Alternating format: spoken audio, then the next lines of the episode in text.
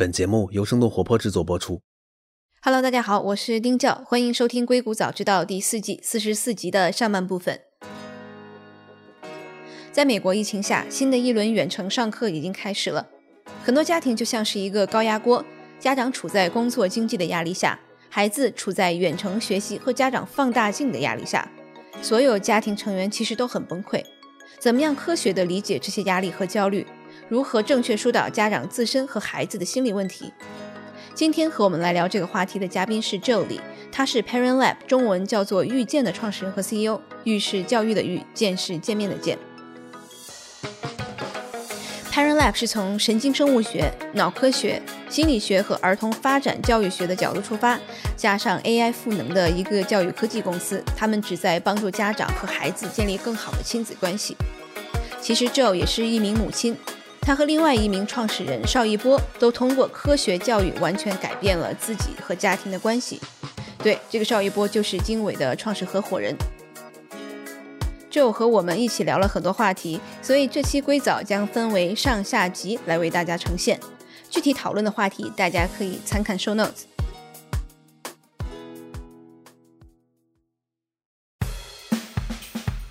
欢迎来到生动活泼传媒旗下《硅谷早知道》第四季。这个世界因科技创新而巨变，那就请和我们一起在最前线观察科技创新所带来的变化、影响和机遇。欢迎 Joe，欢迎做客我们今天的《硅谷早知道》。各位朋友们，大家好，我是 Joe 李，呃，做中文名字叫做李晶。我知道你们是一七年创立的，然后其实这一次的疫情下面，你们是接到了什么样的一些家长的问题？可不可以先从这个角度我们来聊一聊？好的。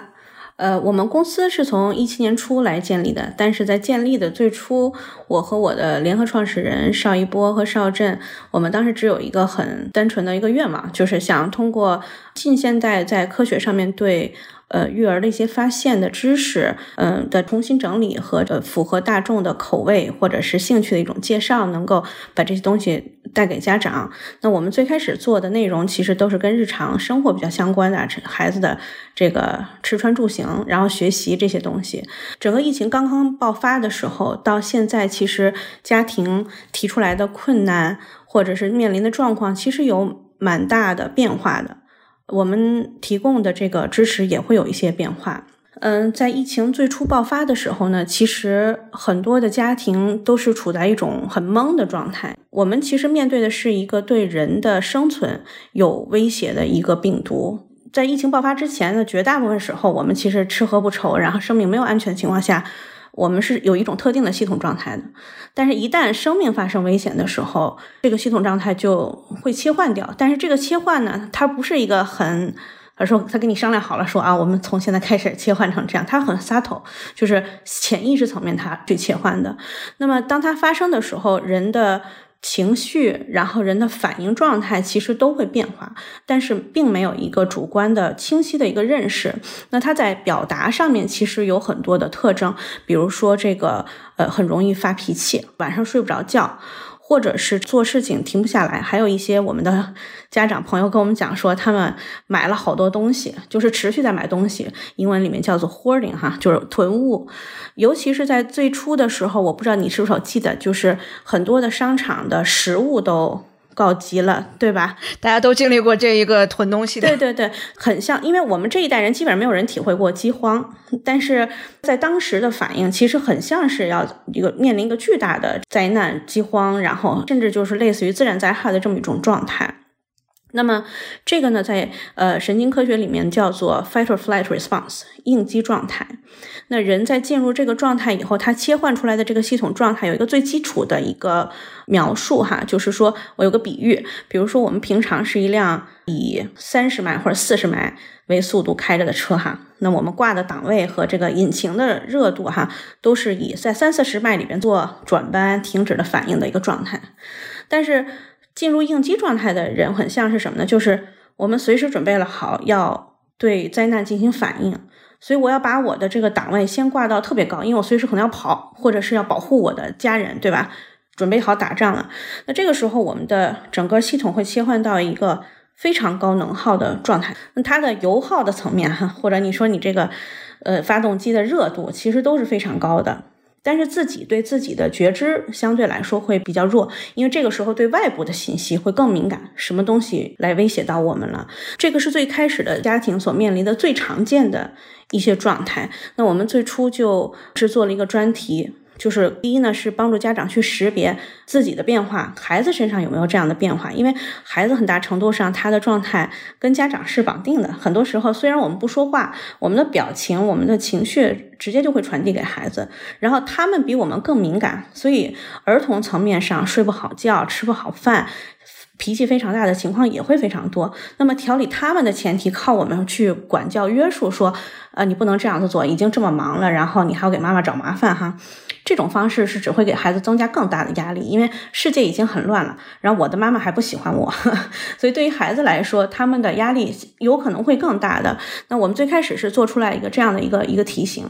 那我们合作的就是 UCLA 的一个神经科学的科学家，他提出来一个三 C 的一个模型。帮人在焦虑的状态里面找到一点，呃，可以不焦虑的方法。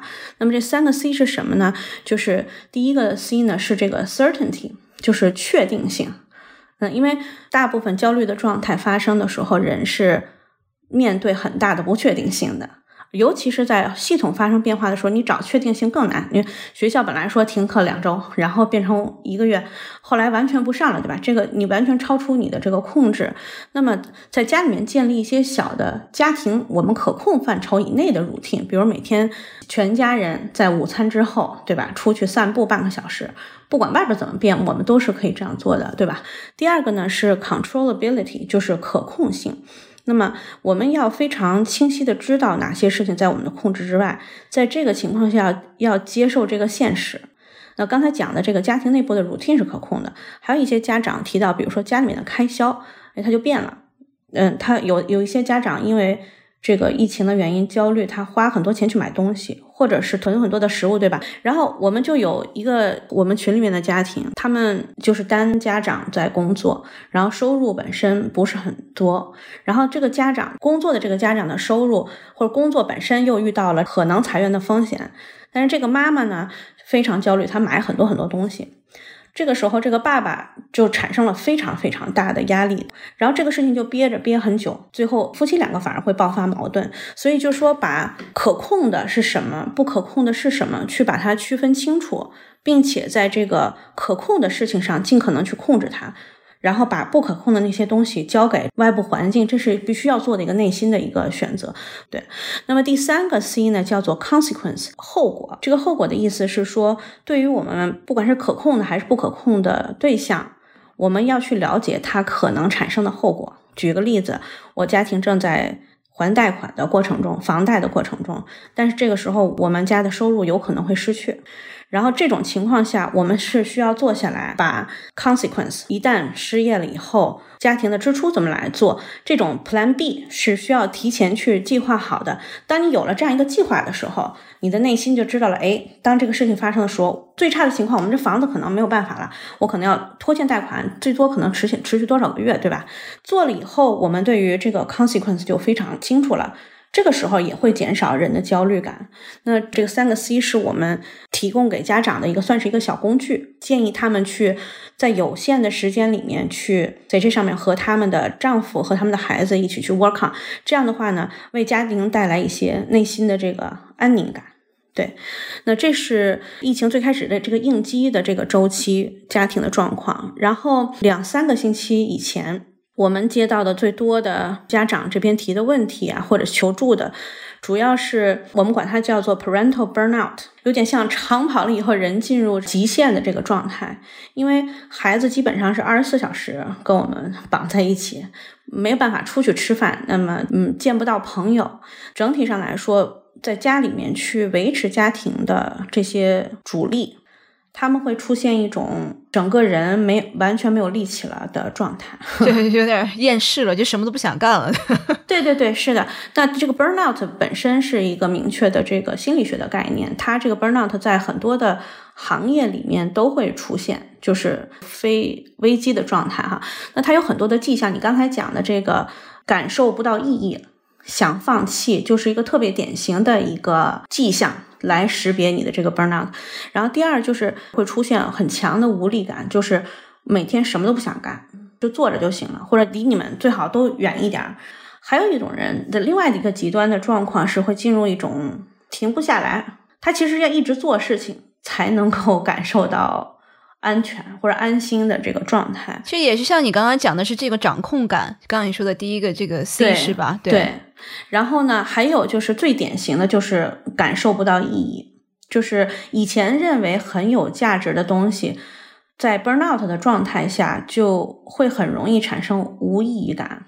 比如说，长期以前把可能带好孩子当成自己的主要工作的 妈妈们，在这种状态下会非常想放弃，就是。不想管了，然后就是想甩手，不不有一点自己的时间。对，然后这很这个其实非常正常，但是大部分人产生这样想法的时候呢，还会对自己有很多 judgment，就是会觉得说啊，我我怎么能，我为什么是这样的哈？所以非常的有挑战。然后与此同时呢，很多的单收入家庭的父亲其实压力也很大，因为或者有些单收入家庭也是妈妈哈。他们其实本身有很大的恐惧，就是失去工作的恐惧。这我们都知道，美国的过去的这个几个月里边的失业率的状况，有一些非常典型的行业，像硅谷，呃，是历史最高的这个失业的百分比，对吧？有，如果你去想象一下，一个每个月要还六七千美金贷款的一个家庭，突然之间这个失业的话。这个压力非常非常大，而且与此同时，Trump 后来又出台了很多在 H1B 啊移民政策上面的这些政策，会导致他们可能需要离开这个国家。所以这个我也不知道你是不是有听说，其实前几个星期有华人家庭的这个工程师就是呃自杀的状况，然后男性本身又倾向于有难处的时候。不跟别的人说，因为他们受到的教育是要坚强，对吧？所以实际上，男性群体上承担的这个精神压力和抑郁的状态是非常普遍的。与此同时，因为家里面的这些妈妈们要花很多时间去照顾好孩子，自己状态也不好，所以夫妻之间如果不是带有目的或者是明确主动意图的去建立互相支撑的关系，然后两个人沟通的这个 routine 的话呢？很容易出现家庭的里面的这种各种的婚姻的红灯，然后夫妻的双方或者单方产生比较大的精神的压力和垮掉的这种状态。所以，嗯，这个是前一段时间我们去识别到的。最近的阶段就又变了，变成这个远程学习上面的一些集中性的问题。因为很多的家庭很担心病毒，所以他们不愿意让孩子回学校去上学。这种情况下的话，中国的家庭非常非常重视这个学业，就学习到多少东西哈，成绩不能落下，这一年不能白费掉。尤其是我觉得以留学身份来到国外的群体，很大的程度上是自身有很强烈的学习的意志，然后依靠勤奋在这个社会上获得地位和成就的群体。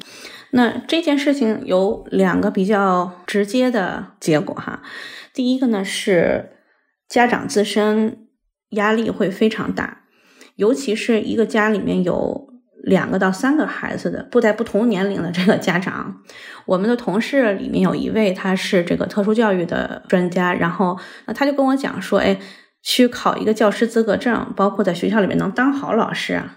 是个超过十年以上才能够实现的事情。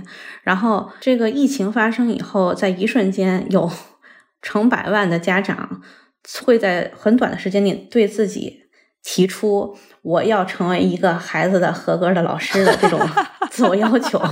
那在他们这种专业的人的眼里，他们会觉得说能够成成功哈实现的可能性很低，因为他们所得到的 training 里面就培训里面。专业的技能和知识是非常多的，就是教好一个孩子不是一个一蹴而就的事情，是吧？对对对，就可以简单实现的事情。老师都不仅是说，呃，教学上有有专业的科目，然后呢有专门的技巧，他们还有很多的心理相关的这个建设，因为有很多的不同的孩子会 trigger 他们自己历史上受到的不公平的对待、心情啊这样的状态，所以它实际上是一个非常。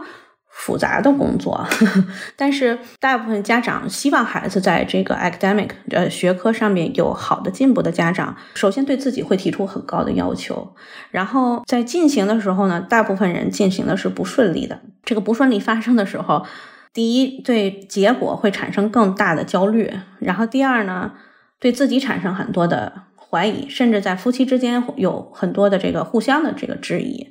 那第三个。很大程度的破坏亲子的关系，就是本身有一些家庭跟就亲子关系本来就不是很好，可能就更差。然后比较好的亲子关系的家庭也有很多受影响，所以这个状况本身是有特定的影响的。那么我们给到家长的建议是说，需要比较现实的来看待现在的这个环境，把注意力去集中在还是回到那个三个 C，我们自身可控的一些范畴里面。我我们举一些例子哈，比如说我们的孩子最后成功，他除了需要数理化之外，他还需要是个有共情能力的人，他还得是个抗挫的人，对吧？他有很多在学业之外的能力。当我们每天二十四小时和孩子在一起的时候，可能那些物理化学我们教不好，但是我们可以教他们如何去共情，我们可以教他们如何去生活，甚至如何去做饭，对吧？有很多我们。本来在后来需要教他们东西，我们就提前一点，然后呢教我们自己擅长教的东西，对吧？当然，这个是我们美国的同事提出的。那美国人在 academics 上面本来比中国人就要求要松快一些，嗯，所以这个可以作为给家长的一部分建议，但是这个不强制给大家哈。所以你们其实从疫情一开始，会不会就是？收到了更多的这个用户的一些这个需求和一些这个数字的这个增长。对我们有这个大概是增长到什么样一个数字？我不知道你们方便透露吗？我们是一九年才开始正式进行推广的，所以我们其实原来的用户的量级就是大概就是几万人。那我们为 COVID 设计的产品，在短挺短的几个月里边就服务了接近七万人，但是我们本身也面临很多挑战，因为我们的员工他们也是在这个疫情当中的家长，然后所以承接这些需求的时候，坦率讲，我们的能力不如以前那么的 自如。有很多家庭都面临很大挑战，像前一段时间加州着大火，我们有一个同事和自己很近的这个家庭的房子全部都被烧掉了。天然后原来有这个哮喘的同事，这个烟一上来，整个就哮喘病犯的很严重，所以。从生意的角度上来说，哈，有点遗憾，不能够以最大的 capacity 去迎接这波这个用户需求。但另外一个角度来说，我觉得正是因为我们都是家长，所以我们对家长的需求捕捉的会非常的准确。然后我们同时都在讲说，哎，这些家庭所采集的各种的信息，都是我们自己的家庭也会需要的东西，所以做的时候也都是挺带劲的。嗯，我其实自己看了你们很多的这个文章，还有你们的这个产品，所以其实里面有很多大家误会的东西，就比如说是孩子他不注意这个打扫卫生，你好像你跟他说了好几次，然后他怎么就是不去做这件事情？其实从很多科学的角度，我们是能够解释他的，对吧？特别是从。从这个脑科学的角度，呃，我就想说，是不是能给我们这个听众，我们稍微可能举一两个例子，然后有哪一些是我们看到了，其实这个不怪孩子，其实是他的一个成长过程当中必经的阶段。嗯，比较常见的这个误会，我们看来啊，有这么几种。第一呢，就是最典型的，像你刚才讲的哈，以发展的观念来看待孩子。我觉得我们最常出现的状况是说，哎呀，我的孩子说话比别人晚呢，对吧？后边会不会所有东西都比别人晚？很容易把当下的一个恐惧感放大到未来很长的时间。然后，当我们就被这个恐惧感所支配的时候呢，就会做很多事情。然后这些事情本身来说不一定是最有效的或者最需要的。那儿童的发展其实有明确的时间性的顺序。早期的时候，比如说出生的第一年，哈，大家其实都接纳的很自然。比如说这个孩子是先先开始翻身的，才能坐下，对吧？坐下了才能爬，爬了才能站起来走，走了以后才能怎么样跑。那么这个比较清楚，但是。一旦到了这个非物理身体的这个发展上面来说，我们基本上是没有概念的，就是什么应该在什么前边，或者什么东西要发展到什么程度才是对的，或者说才是够的。那这种时候就很容易焦虑。那这个其实，在科学自身的角度上来说是有明确的一些就描述的，是可以去找到这专门的这个资料来查到一个孩子大约在什么时间点会发展什么到什么程度。举个例子啊，比如说四岁的小孩或者六岁的小孩词汇量大概到一个什么程度时候相对来说是比较正常的哈，或者是说话的延迟可能到多长时间以上的时候才需要去焦虑。那么第一呢，就是说一定是有一个有一个发展的顺序的。哦，我还想起来一个特别典型的 case 啊，比如说我们很希望孩子去发展和所谓共情能力哈，和别人分享。那常见的做法就是孩子可能一岁多能走跑以后出去玩，在外面就会要求孩子去分享。其实呢，分享的行为的发生呢，是要在呃一个特定的一个有一个心理学的 term，它叫做 theory of mind。那么就是意识到我和世界是。分开的两个主题，主题要发生在这个节点之后。那这个节点对于大部分的儿童来说，要到三岁左右才会发生。在这个发生之前，孩子们认为自己和这个世界是一个，是合一的。这个时候他是没有自他的分别的。所以我们讲让他去分享这个概念，对他来说其实他是听不懂的。而且还有一点就是说，自他分离的这个过程里边。第一件事情是要发展 ownership，就是物权和所有权。在发展出来所有权之后，与此同时又知道别人跟我是不同的个体，对别人关注，就是在乎，也想满足对方的时候，才能发展出来分享的行为。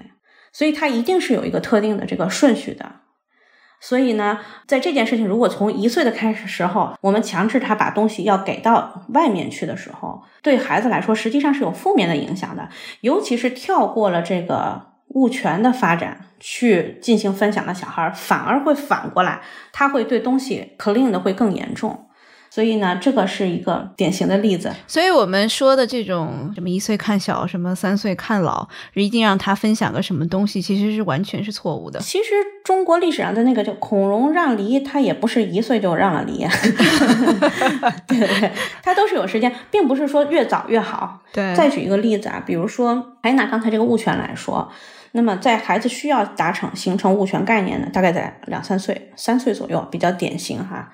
的这个周期里，如果没有满足好他，后期这个儿童去对他属于他的，不管是物件还是物理范畴进行保护、进行这个梳理、收拾，这种的行为也会差，因为他分不清这个世界上属于我的和属于别人的东西的界限。所以呢，我们未来如果希望孩子是一个把东西都收的很好，然后保护的很好的这么一个孩子。在他发展物权的这个阶段，就要先把什么是你的这件事情把它发展好。当这个阶段发展的时候，就不能够让孩子随便把他的东西给其他人，因为随便给了其他的人，就已经 claim 了这个东西他不是你的，不或者说他没有自己没有话语权去决定这个东西给不给别人。嗯嗯嗯。所以这个物权如果是没有教育好，在这两三岁的时候，他可能导致后面可能会自己的房间比较乱，然后乱到处乱扔东西，不爱惜珍惜一些东西，是这样的。当然，就是说收拾和这个乱扔什么这些东西哈，它同时还有其他的功能需要支撑，呃，叫做 executive function，呃，它是需要这个物权意识和这个 executive function 去配合进行的时候，然后还有一部分是靠这个 fine motor，就是这个精细动作。它得这几个东西全部都有了，说才能够执行出来一个很好的打扫或者是一个收拾的这么一个任务。那么家长听到这儿的时候，一般来说可能会觉得比较紧张，说：“哎呀，有这么多的功能要发展，然后我怎么能够让它发展好？”最简单的办法哈，就在每一刻都对他的个在当时的个体状态要好奇，就是第一件事情，并不是去否定他当下的状态或者去担心。我想拿我的孩子举个例子啊，虽然不一定 apply 到所有人呢。我的老二是养他的时候，我是已经做了这家公司，什么东西都学的差不多了，所以在他身上的这个物权的形成，我就做的很用心，就是因为我知道了他需要做这个，所以很有意思的是，我的老二是两岁多就开始，他很大度的跟所有人分享所有东西，到今天为止都是他吃东西，比如说他吃了一口很好吃。他第二口一定是给别人去吃的，我们从来没有对他进行过要求，说你要分享。那我想说的是，这个就是孔子说“人之初，性本善”啊，就是人性本身是是真善美的。你只要让他按照他自然的周期和顺序长出来的时候，他你看到的就是就是一个对的状态。所以回到这个就是发展的观念来说，嗯，一定要相信就是自然的这个发展的节奏顺序，然后对孩子有好奇心，然后去匹配他们在每个阶段的需求，他在下一个阶段才会把其他的东西发展好。我做准备的时候啊，我还写了几个特别典型的，一般家长想不到有关的东西，比如说我们很注重孩子的阅读，其实很多人会。都不知道，就是阅读发展的一个前序的一个活动哈，在小孩身上是搭积木啊，对对对，因为它跟这个对象之间是解偶状态，是可以调顺序，可以放在一起摆成一个整体的这种概念是有关系的。然后，因为阅读本身是把字和词去摆成这种顺序和串儿的这种概念哈，然后在脑子里来理解。对对对，所以如果早期玩耍比较多的孩子，他。发展阅读的时候，其实会比其他的孩子会快的。然后再比如说，比如说说话，它是跟这个走路和跑步是有关的。大部分说话延迟的这个儿童来说，他的走路、跑步本身有很大面积都是延迟的。但是家长说，为了让孩子尽早的阅读或者尽早的去说话，可能会忽略他的这个大肢体的这个运动的可能性的时候。它实际上是会影响到 这个孩子后面的发展的，而走路和跑步的这个发展呢，是个时间顺序或者发生的这个节点是跟这个孩子的体重很相关的，因为关节上面如果是脂肪含量非常高的话，它是没有办法正常的以平衡的状态去达成它关节应该有的这个角度的。那所以很多的家庭为了把孩子看起来养的健康哈，养的就是。胖胖的，然后 对对对，那实际上会影响他的走路。那么走路的延迟会影响他说话，呃，对，说话延迟本身会影响社交，就他们本身互相之间全部都是有这个关联关系的。所以科学本身是有很大的这个参考性价值，这个在近几十年的研究里面都是。呃，有明确的研究发现的。嗯嗯嗯，所以我想问一个这个可能听起来稍微有点尖锐的问题哈，就如果像是这种自己本身比较好学的家长，那我是不是在可能没孩子没出生之前，我准备怀孕的时候我就去读书了，对吧？我这个在过程当中我持续的学习，那这样的人他的孩子可能自然是。就做的这个养的比较好，对吧？那这个如果是可能是需要到你们产品服务的这样的一些家长，他是不是就是我根本就不想要这个学习，或者是他已经在打骂孩子，他我就根本就不在这块我不想下功夫的这样的一些家长，我不知道这个你们是怎么样来平衡这样的一个问题的？所以你们的一个产品或者给大家带来的一个 value 在哪里？嗯，首先呢，谈到学习这件事情啊，我现在有另外的一个感受哈。如果我们对着孩子的时候足够在当下，足够信任他们和信任人性的话呢，能感受到孩子在每个当下的状态，甚至是去盲目的去不不没有任何科学背书的哈，去匹配他往前走。那我们是内心其实是有一个准绳的，比如说这个准绳是说这个孩子的个体的精神状态是怎么样的，对吧？我感觉舒不舒服，就是或者我的内心感觉到。高兴还是不舒服哈？我们最经常被问的一个问题是说，为什么我给我们家孩子买了这么多这个玩具，他就是不玩？我为什么给他买了这个书，他为什么就是不读，对吧？他不读和他不玩，就是他给你的个信号。这个信号本身我们是要去抓到的。然后，如果你抓到的时候，那你就反过来，你可以去看他，哎，他对什么有兴趣啊，对吧？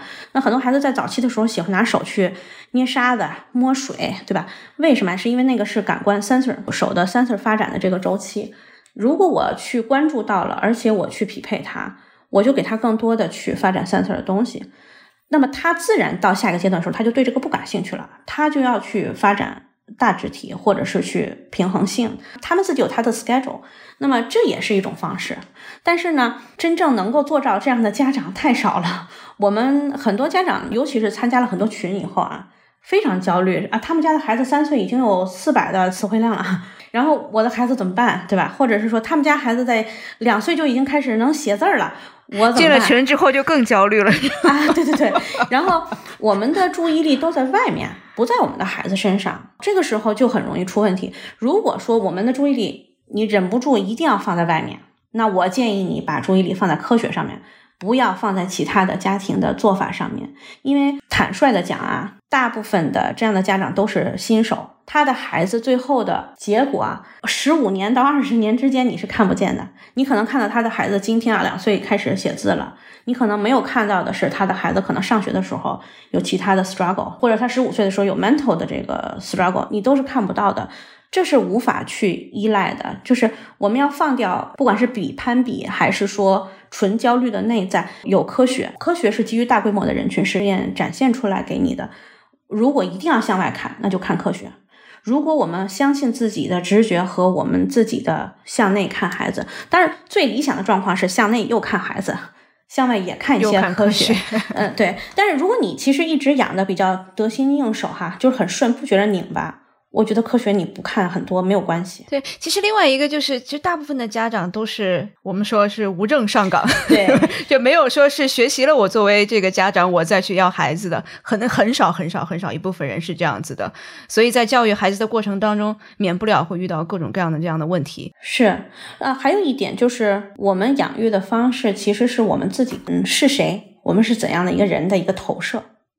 然后这个投射有两种发生方式，一种是仅仅投射我的历史，我是靠写代码成功的，我是靠做 CPA 成功的，对吧？但至少我都是上过大学，拿了硕士和博士学位成功的，这是一种拿我的历史进行投射的方式。还有一种，我觉得可以更高级一点的方式是，我的历史是怎样的，当下是怎样的。我经常开玩笑说，二十年以前还没有人写代码呢。我今年四十岁啊，我大学毕业的时候。学金融和做法律、做医生的是挣钱最多的。我在做这个公司之前，我在阿里巴巴做互联网行业的。我在阿里巴巴之前，我在一个咨询公司。咨询公司我们做当时可能有个几年，可能一年挣个六十万、一百万，差不多就是很好了。我在互联网的行业做到第二年，我的收入都过百万了。然后你就很难想象说啊。这个职业在我上学时候它都不存在啊，对吧？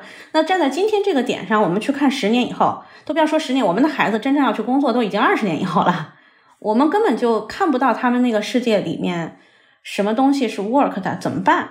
就是如果我按照我二十年以前成功的路径去设计他今天的这个路径，我觉得啊，他成功的几率真的挺低的。但是怎么办？人类其实是一个适应性非常非常强的一个种系。我们的孩子，他们不是傻子，他们也有他们的感官和他们的头脑。他们通过社交的关系，通过他们看到的世界，他会去产生在这个世界上感受到的意义和他想去的地方。这些信号都是在当下产生的，因为孩子比我们是更 present 的。这些东西最后构成他们是谁，我们给不给他们机会去以他们未来的那些当下去成为适应那个未来的那个人。而且那个未来是我们都不知道的，是什么样的一个人？我们有没有这个信念？然后在这个信念之下，我们能给他的基础是什么？就是水电煤的这一层是什么？今天我们发在我们的用户群里面的一句话，我特别喜欢，就是用于衡量一个孩子学习的结果的标准，如果有的话，只应该有一个标准，就是这个人是否具备一生的对学习的兴趣和学习的能力。我看到这句话的时候，我就在想，说实坦率的讲，在做今天这个公司是我的特别大的一个 passion，就我找到我的使命和愿景的一个公司。在这之前的很多年里边，我早就失去对学习的兴趣了。我高考背东西，我对学习有恶心的感觉，我看书我看不下去。但是当我真正找到我的生命的意义和使命的时候，我过去的几年里面，平均每年读八十多本书。有两个老教授都跟我说：“你比我五年的博士懂得还多。”就是我过去的可能给我的能力是读书，可能最基础的看懂语言文字，对吧？但真正的能够激发我，或者是说有有结构性的去学习，能够贯穿贯通知识体系的东西，意义或者是目的，这个东西的动能太大了，超出我自己的想象。所以回到我刚才说的，就是养孩子靠我们自己个人的历史的投射。还是我们我们靠历史和我们看到的当下，还是把我们的历史、现在的当下，以及允许给到孩子的那个他们所处的那个未未来放在一起来养育，其实是个特别重要的事情。而且我们怎么样才能够放下那个控制感？这个实际上是个学问来的。很多人特别希望这个未来是可以被计划的。我孩子上了这个学校，做了那个公益活动，他后来。就一定能上常青藤，他就幸福一辈子，对吧？有太多的常青藤的不幸福的人了，对吗？当然也也有很多很幸福的人啊，但到底最后这孩子是不是要走这条路线，这个决定怎么去达成，是一个需要我们时时刻刻在当下的这么一件事情。嗯嗯，那所以 Parent Led 你背后的一个理念是，可能就像你刚才讲的这种 Lego，我不知道这个翻译能能叫无为吗？那所以其实，在教育大家的过程当中，是又让孩子自己发展，我可以这么理解吗？呃，我经常这样比喻啊，就是我们作为家长来说，很像是一个种子，它外边的那一层壳，然后在它长出来以后，我们可能是它的土壤哈，就是我们作为一个环境来说。我们是无条件的承载它的，我们提供它需要的水分，但是这个世界有它的这个规则哈。这个孩子最后，他作为一颗种子，他一定会长成他的那个该有的样子。然后有另外一个我们合作的专家叫做这个 Alison Gopnik，他有一本书叫做《园丁和木匠》，就专门讲养育的哈。木匠是什么呢？就是我把孩子看成一块木材，我把它削削削削削，对吧？削成了。我觉得好看或者有用的一块木材，园丁的意思是说，它是一颗未知的种子，我给你提供水、土壤，有的时候可能需要帮他去做一些剪枝，然后其他的交给世界和自然，对吧？当然，这是我自己的价值取向哈。我们公司价值体系里，我们就在讲说，哎，我们养育的目的，我们不是要养一个小号的我，我们是要帮孩子成为他要成为的那个人。然后，但是另外一个方面，每个家庭都有它的独特性，每个家长有自己的 path。那么这些独特性对于孩子来说其实是有价值的，就是它也不是一个完全没有用的东西。这是为什么这个世界有它的这个多样性哈。所以我们不觉得说家长应该完全退到后面去。孩子最高效的学习方式不是说教，是观察和模仿。我是不是我早起早睡，还是？晚起晚睡，对吧？我花很多时间打游戏，我还是花很多时间看书。这个东西发生在十几年的周期里边，它潜移默化的就会被 pass 给孩子。我平常和我的太太讨论什么样的问题，和我的朋友在聊什么，我们是什么，这个东西最后只要我们的孩子和我们有一个很强的 connection，这个是说他仰慕我或者他信任我，这个时候我是什么，我很潜移默化的就会给他。当然，我们不是那一些。我上次看了一个特别搞笑的韩国的一个综艺节目，有一个主持人问那个妈妈说：“你让你的孩子做这么多的事情，你到底要干嘛？”那个就是上补习班哈。那妈妈说：“我要让他上那个那个首尔大学，对吧？”然后他就问他说：“那个，要不然的话你去得了，你能不能？你你你考吧，你你这么厉害，你考吧。”他妈说：“我考不上啊。”他说：“你考不上的话，你为什么觉得你的孩子能考上？当然，这个希望肯定是有的，就是说希望孩子成为比我们更好的人。但是把自己的希望 imply 到这个孩子的身上，本身可能给孩子和自己，我觉得啊，可能带来痛苦的可能性还真的是比较大的。对对对。好了，以上是本期硅藻的上半部分内容，下半部分同样精彩，请大家继续收听。